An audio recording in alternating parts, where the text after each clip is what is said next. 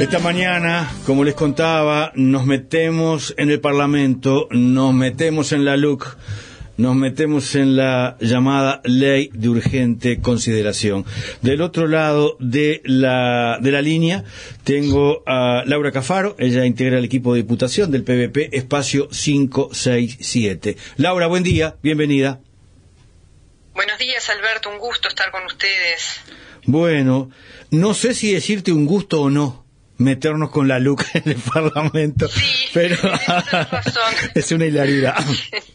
¿Cómo, cómo, se, ¿Cómo se vivió esto? Eh, ¿En el Parlamento estaban dando batalla? ¿No dieron batalla? Eh, eh, ¿En el entorno del Parlamento había batalla? ¿Cómo, cómo lo viviste? Bueno, eh, la bancada del Frente Amplio, tanto en el Senado como en diputados, este, dio batalla. Dio batalla este, de una ley de urgente consideración que reiteramos este, y lo vamos a hacer de aquí en más, que bueno, que es para nosotros inconstitucional, es antipopular, es represiva y regresiva en todos sus artículos, o en la gran parte, en la mayor parte de sus artículos. Este, se dio la batalla y también se dio la batalla eh, afuera, ¿no? Creo que, que ha sido este, eh, bien importante también eh, lo que las- el movimiento social, las organizaciones sociales este, han realizado, ¿no? Dentro de este marco de la pandemia, aparte. Eh, tenemos que tener en cuenta eso también, ¿no? Seguramente si no tuviéramos pandemia, eh, le hubiera costado más, me parece, a la coalición multicolor avanzar con esta ley. Posiblemente sí, posiblemente sí. Este, em, digamos, em, nosotros una cosa que, que destacamos eh, y queremos, este, ya de paso agradecer esa también a las eh, organizaciones de la sociedad civil que estuvieron presentes en este breve lapso, porque recordemos, este, Alberto, que fueron este, dos semanas en diputados, ¿no? De, de comisión de trabajo en la comisión especial del tratamiento de la ley de urgente consideración. Y después hubo este fueron unos días en el plenario de la Cámara de Diputados de unas 70 horas que este aprueba este nefasto proyecto de ley de, urgente de consideración que ya no es un proyecto sino que bueno ahora el, el miércoles 8 de hecho, con los votos de la, de, de- de la coalición de gobierno, este, falta ahora la promulgación del Poder eh, Ejecutivo para que sea efectiva, ¿no? Y contarte un poco, capaz, cómo fue el, el trabajo Por ¿no? favor. en la Comisión Especial de Tratamiento de la Luz, que ahí tuvimos este, el honor, digamos, de tener a, a Daniel Gerhard, nuestro diputado, integrándola entre los, los ocho diputados y diputadas de, de la bancada del Frente Amplio que participaron. Este, ellos tuvieron dos semanas donde estuvieron recibiendo a las delegaciones, este, digamos, del gobierno, a los ministerios este, y sus representantes, y en realidad, o sea, ahí no hubo mucho aporte, porque ¿qué iban a decir los ministros que representan a este gobierno de derecha y ultraderecha? ¿No? ¿Qué iban a decir? Que obviamente que compartían, que era lo mejor que le podía este, suceder al país, ¿no? Y después en, en tan solo tres días, este, desfilaron, el otro día desfilaron, lo digo en, en el sentido no despectivo, sino que justamente este, para, denotar cómo fue, ¿no? O sea, real- literalmente desfilaron más de 80 organizaciones de la sociedad civil. Y ahí, de hecho, la comisión se tuvo que dividir en tres partes, o sea, ni siquiera en el caso de, de Daniel Gerhard, nuestro diputado, o sea, ni siquiera pudo recibir a todas las delegaciones porque este, él estaba en un grupo que recibió a un tercio de esas delegaciones, ¿no? Y ahí, este, eh, se presentaron organizaciones en defensa de los derechos de niñas, niños y adolescentes, de mujeres, ambientalistas, animalistas, este, organizaciones eh, vinculadas a la cuestión del tratamiento de adicciones, asociaciones de padres este, adoptantes. Después es capaz que si quieres eh, comentamos un poquito más este, sobre estas organizaciones que se presentaron este, también obviamente los, los sindicatos, este, diversas organizaciones de, en defensa de los derechos humanos, la academia, y todos ellos no solo dijeron no a la LUC, ¿no? Porque capaz que uno puede decir, bueno, dijeron no a la LUC y, ya está. No, este, lo que señalaron es el retroceso que aplica, que, que implica su aprobación, pero aparte eh, aportaron eh, un pienso, aportaron, digamos, este, motivos fundados este, de por qué y, también este, aportaron alternativas ¿no? a la redacción de esa ley, porque de última este, sabemos o sabíamos ya desde esto era crónica de una muerte anunciada, ¿no? O sea, ya sabíamos que con los votos del gobierno y de su coalición este, de derechas, eh, esta ley iba a salir. Eh, igualmente, digamos, eh, se aportó en ese sentido y las, las organizaciones de la sociedad civil este, aportaron y mucho. Igual señalar que para nosotros eh, sigue siendo una, aparte de todas estas características que señalaba, sigue siendo una discusión que no fue abierta a la sociedad en su conjunto, que no fue obviamente difundida ampliamente, yo no sé si, si ni siquiera mínimamente, ¿no? Eh, difundida en los medios de comunicación, que de última también sabemos que son cómplices de este gobierno de derecha y ultraderecha, y se limitó, quedó como cerrado ese debate a las cuatro paredes del Parlamento, ¿no? O sea, y está. Este, así que bueno, eso fue un poco lo que capaz que desde ese lugar contarte, ¿no? De cómo se ¿Cómo fueron estas últimas dos, tres semanas de trabajo en, en el Sí, a mí, a mí me cuesta mucho hasta eh, entender eh, la relación eh, personal cómo hace una delegación en este desfile, como tú bien lo, calificas, en 15 minutos, porque tiene que haber una cosa de cortesía, saludarse, decir quién es uno, quién es el otro, y luego despedirse. Si le saco esos 15 minutos, el saludo, el que me siento, y después el que me voy, ¿cuántos minutos hablan? Eh, ¿qué, ¿qué, se puede discutir en, en supongamos, 11 eh, minutos que quedan líquidos, que quedan limpios? Claro, es que las, o sea, es disparatado, ¿no? Y de última es, este, es inhumano tanto para la gente que va, este, en este caso las organizaciones, como para quienes están recibiendo, que en este caso eran diputados y diputadas, ¿no? ¿Por qué? Porque en realidad, bueno, las delegaciones venían con un documento que presentaban brevemente y lo dejaban, en su gran mayoría, traían un documento que lo dejaban para ser considerado, porque es imposible exponer en tan poco tiempo todo lo que tenían para aportar y todo lo que ponían en cuestión y todo lo que este, venían este, como, o sea, no, eh, no hay casi un intercambio posible, no hay instancias de debate posible. O sea, eh, imagínate que eh, cualquier ley lleva muchas veces años debatirlas años de debatirla en el Parlamento, años de debatirla en las organizaciones de la sociedad civil, años de debatirla en, en, la sociedad en su conjunto. Y esto fue, bueno, algo meramente, digamos, casi protocolar, ¿no? Bueno, vamos a recibir, que aparte eh, las organizaciones se recibieron a instancias, eh, a pedido, digamos, de la bancada del Frente Amplio, salvo uno o dos este, que fue del Partido Independiente, pero después, este, en realidad, se las recibió a pedido de la bancada del Frente Amplio. Entonces, realmente, este, fue meramente, eh, digamos, casi un saludo a la bandera, digamos, por el poco tiempo, ¿no? O sea, realmente este, y aparte, imagínate en el contexto, porque todo ese esfuerzo que, eh, de las organizaciones este, sociales que se presentaron está realizado en medio de la pandemia, qué sé yo, las organizaciones vinculadas a la educación o eh, a la infancia adolescencia o lo que sea, están en, en, plena, como estamos todos en plena pandemia, reorganizando sus cursos, reorganizando ¿no? este, un montón de cosas y en medio de eso además aportando a, la LUC, ¿no? O mejor dicho, contra la, ley de urgente consideración. O sea, realmente fue un esfuerzo bien importante, ¿no? Tú decías que querías destacar eh, alguna organización en particular de las que se presentaron allí en esa especie de saludo a la bandera.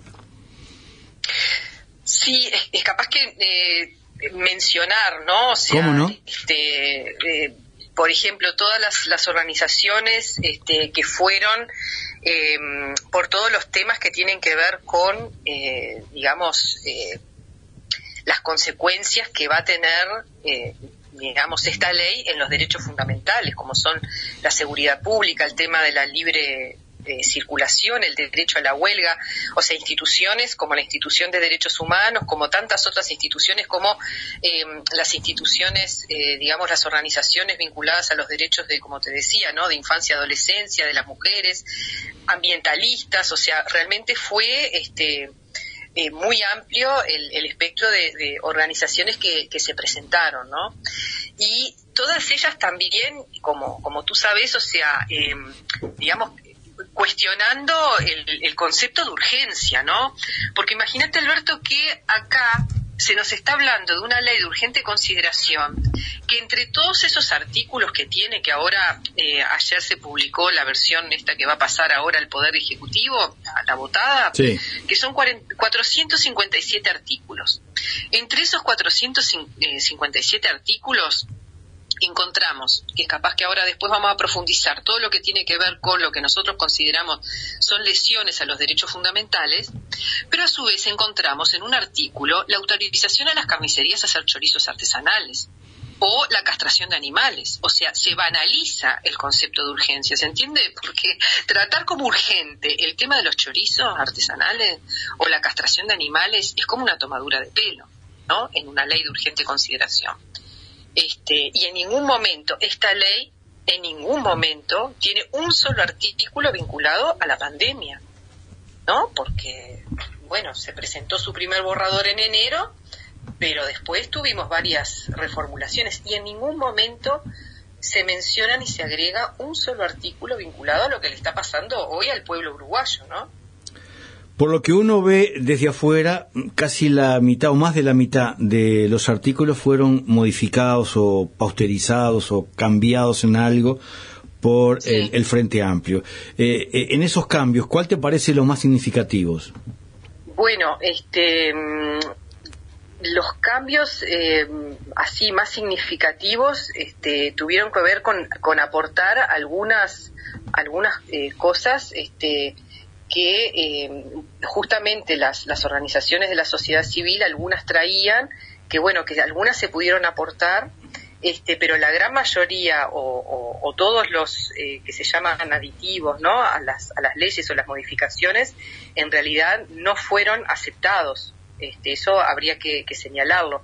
Sí se votaron alguna, algunos artículos que desde el Senado, la bancada del Senado este, había votado inclusive en el en la bancada de diputados hubieron algunos artículos que se votaron que el Frente Amplio votó en el Senado que en diputados no se votaron, como por ejemplo el artículo 16 que habla este, de las sanciones en los centros educativos y por ejemplo de salud donde este, si había una persona ¿no? que agredía verbalmente o ingresaba al lugar este, en este caso estamos, por ejemplo, hablando de docentes o, de la salud, ¿no?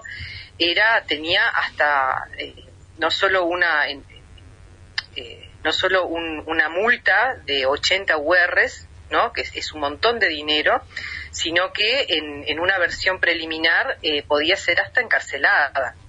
Entonces, este, ahí esa no, no, se votó en diputados, que sí se había votado en el Senado, este, y era y es una ley que en realidad una modificación que en realidad no aporta nada porque cuando hay un conflicto este, en, un centro escolar en un centro educativo o donde sea hay que buscar formas alternativas no es la sanción no o sea no es el tener que aportar este como 80 UR por o este pagar con prisión que eso se eliminó pero sí cuestiones alternativas. O sea eso realmente nosotros no no estábamos para, para nada de acuerdo. A ver si entiendo. Esto que era grave, logran pausterizarlo un poco y ya no es tan grave, pero se siguen oponiendo a esta reglamentación, por ejemplo.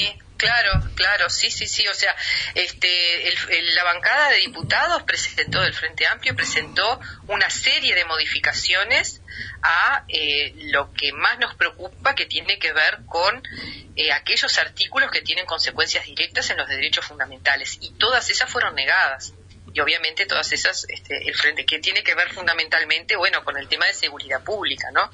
Que es capaz que... Este, ¿Cuáles son las más graves de ese tema? ¿Cuáles son las que no pudieron modificar absolutamente nada y tú consideras que son graves si hayan finalmente aprobado? Claro, mira, este, hay un tema que está, como te decía, varias eh, cuestiones vinculadas a la seguridad pública, ¿no? Como el tema de la legítima defensa. Hoy en día nosotros tenemos, ¿no? El, tema de la legítima defensa, que para que sea considerada legítima defensa tienen que existir tres elementos. Que haya una agresión ilegítima, obviamente, que en la defensa eh, se utilice un medio racional, digamos, como para, para defenderse y que la agresión no sea provocada. Eh, en la ley de urgente consideración prevalece, eh, digamos, eh, el derecho de la propiedad, el derecho a la vida. ¿Por qué? Porque aunque no haya existido agresión física o haya cesado, igualmente este, se está, digamos, facultado para, de alguna forma, este, legitimar lo que es esta, valga la redundancia, la legítima defensa, ¿no? Después el tema de eh, la, discrecionalidad, digamos, de la actuación de integrantes de la fuerza pública, o sea, de la policía, que eh, se concentra y se aumentan las facultades de este incremento exponencial que puede significar, digamos, este, la, discrecionalidad en, la actuación. O sea, hoy en día ya tenemos una ley que es la de, eh, que regula el procedimiento policial y que le otorga potestades y garantías a la policía para actuar en forma efectiva y eficiente. De hecho, mira si será este grave este punto que el sindicato de, de policías este, ven esto eh, no algo que lo favorezca, sino que en realidad este, lo que dice es que bueno que la ley que ya está hoy ya eso está cubierto, o sea que en realidad no está de acuerdo con eso. El propio sindicato, ¿no? Este, después hay eh, eh, en esto de, una persona detenida y para que, digamos, se comunique a la de la actuación policial a la fiscalía se pasa de dos horas a cuatro horas y eso eh, el propio la propia institución de derechos humanos lo que nos señala es que eso debilita las garantías de la persona detenida no este, después el tema de la libre circulación, que esto es también gravísimo, ¿no? O sea, le otorga nuevamente a los agentes policiales una gran discrecionalidad para intervenir este, eh, a partir de, por ejemplo, eh, lo que consideran no esto de la apariencia, esta presunta apariencia delictiva. Entonces acá ya estamos criminalizando, por eso decimos que, que es este una, una ley eh, represiva, regresiva y que criminaliza, criminaliza a la pobreza, criminaliza este, a trabajadores y trabajadoras, eh, porque imagínate que vos estés circulando por ahí por tu solo apariencia puedas ser detenida. Puedas ser detenida también porque justo ese día no llevaste el documento. Y acá, no sé, Alberto, si te suena conocido el decreto de la de Racia de los años 80, ¿no? O sea, eh, la persona eh, puede ser eh, detenida por presunto, ¿no? ya sea porque esté, digamos, por esta apariencia que decimos, porque la policía presuma que esté de alguna forma este, vinculada a algún hecho delictivo, y esto, eh, digamos, no está, no va de la mano ni con la Constitución ni con tratados internacionales, porque de alguna forma lo que lesiona gravemente es todos aquellos eh, derechos que son eh, pilares en una sociedad democrática, ¿no? O sea, el derecho a, la circulación, a la libre circulación, el derecho a la libertad de expresión, el derecho a la reunión, el derecho a la participación política, este, también en esto que podemos meter dentro de lo que es la libre circulación, el tema de la protesta pacífica, el tema de eh, considerar ilegítimos los, los piquetes, ¿no? Este, y cómo estos se pueden levantar. Con, una, con, un agravante, Laura, que tú decías lo, de las racias, yo quedé muy impactado, no, no sabía. Eh, se autoriza el porte de armas a jubilados policías y también militares y en los policías específicamente se los autoriza a proceder cuando vean un hecho delictivo. O sea que alguien con apariencia delictiva podría ser detenido por un oficial policial retirado, jubilado. Claro, Sí, sí, sí, y, bueno, y, el porte de armas y el y estar dentro de lo que es legítimo en este momento, este, poder hacer uso de, en ese caso, no, de, un arma este, en una situación presuntamente delictiva, ¿no? O sea, realmente es gravísimo. Eso para nosotros es, es gravísimo porque también recuerda otras épocas de nuestro país que en realidad este, no queremos volver para atrás, ¿no? Este, es capaz que si, si te parece seguimos en esto de, siga, siga, las preocupaciones nuestras. Un par de minutos tiene para seguir en las preocupaciones. Dale. Otro, otro tema que nos, nos preocupa y mucho tiene que ver con eh, la creación de nuevos delitos, ¿no? O sea, si yo hoy me resisto al, al arresto, tengo entre seis meses y tres años para, este, como, este, para poder eh, supuestamente ser detenido. Eh, el agravio, digamos, la autoridad policial, o sea, uno si es detenido o, me piden el documento y yo hablo mal o miro mal, porque aparte la discrecionalidad ahí nos preocupa bastante. Este, después todo lo que tiene que ver con el sistema penal juvenil, que este, acá se aumenta a 10 años, imagínate lo que implica en la vida de un adolescente ser condenado a 10 años de privación de libertad, ¿no? O sea, ahí nos preguntamos, bueno, ¿qué pasa en esto de es, meramente punitivo? Este, ¿Cómo hace este adolescente para este, restablecer sus vínculos sociales, sus vínculos este, comunitarios? Y nos llama tremendamente la atención porque eh, los, los, adolescentes eh, representan solo un 3% del total de las personas privadas de libertad y sin embargo seguimos focalizando en los adolescentes, ¿no? Y a su vez esto eh, parecería que eh, no ha sido teniendo no ha sido tenida en cuenta lo que eh, ya la ciudadanía se pronunció en dos oportunidades, ¿no? O sea, se pronunció en el 2014 en el debate que tuvo que ver con el plebiscito por la baja de, la edad de imputabilidad y después el año pasado en el proyecto de reforma constitucional de vivir sin miedo. O sea, nosotros ya nos pronunciamos como ciudadanía en su conjunto en contra de este, castigar este, más a los adolescentes y en, contra de criminalizar la pobreza. Entonces, eso nos preocupa y mucho. Y después, este, rápidamente, este, antes que se me acabe el tiempo, eh, el tema no de, eh, digamos, eh, cómo se criminaliza también el tema de la huelga, ¿no? La huelga es un, un derecho que está amparado en nuestra Constitución, ¿no? Y en el único momento que, eh, digamos, que se limita, se puede limitar ese, ese derecho amparado en la Constitución es cuando, bueno, eh, se vulnera derechos o libertades de otras personas, que en, realidad este, no es lo que, lo, que pasa, ¿no? Este, y esto fue solo castigado este, en épocas de la dictadura, obviamente. Entonces estamos volviendo a un momento que, que en realidad este, es bastante nefasto. Entonces, como es un derecho, la huelga pacífica es un derecho, no, se puede criminalizar a una persona por eh, el ejercicio de ese derecho, ¿se entiende? O sea, eso es eh, realmente eh, muy grave para nosotros.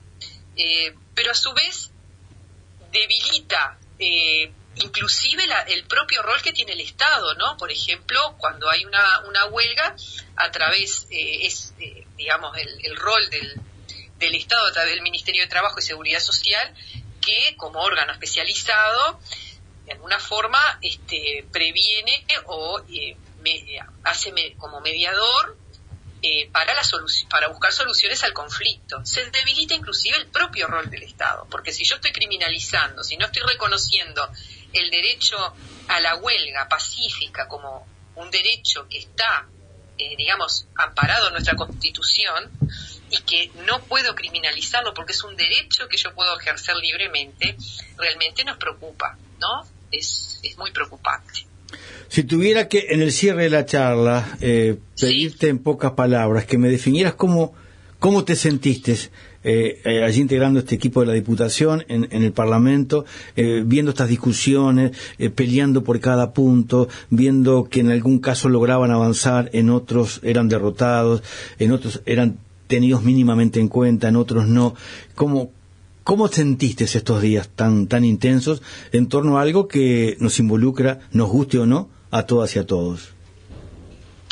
Mira, creo que, que la energía estuvo puesta en poder este, hacer lo mejor, de poder aportar lo mejor, de poder, este, cuando eh, comparecieron, digamos, los distintos ministros, ¿no? Este, durante esas dos semanas a, la comisión especial, poder poner en cuestión este, esta look y en esto realmente este, estamos como eh, satisfechos, satisfechas de poder haber aportado y este, poder haber puesto en cuestión este, un montón de cosas, ¿no? Pero ya sabíamos desde un arranque, o sea, no podíamos este, hacernos la ilusión que esto iba a ser distinto en diputados, ¿no? Ya sabíamos que eh, la mayoría este, la tiene la coalición de gobierno este, multicolor, que a mí no me, gusta llamarle multicolor porque parece un, algo tan romántico, este, digamos que son, claro, esto del multicolor a mí particularmente no me gusta, ¿no? Le digo de derecha y, ultraderechas porque creo que es lo que es.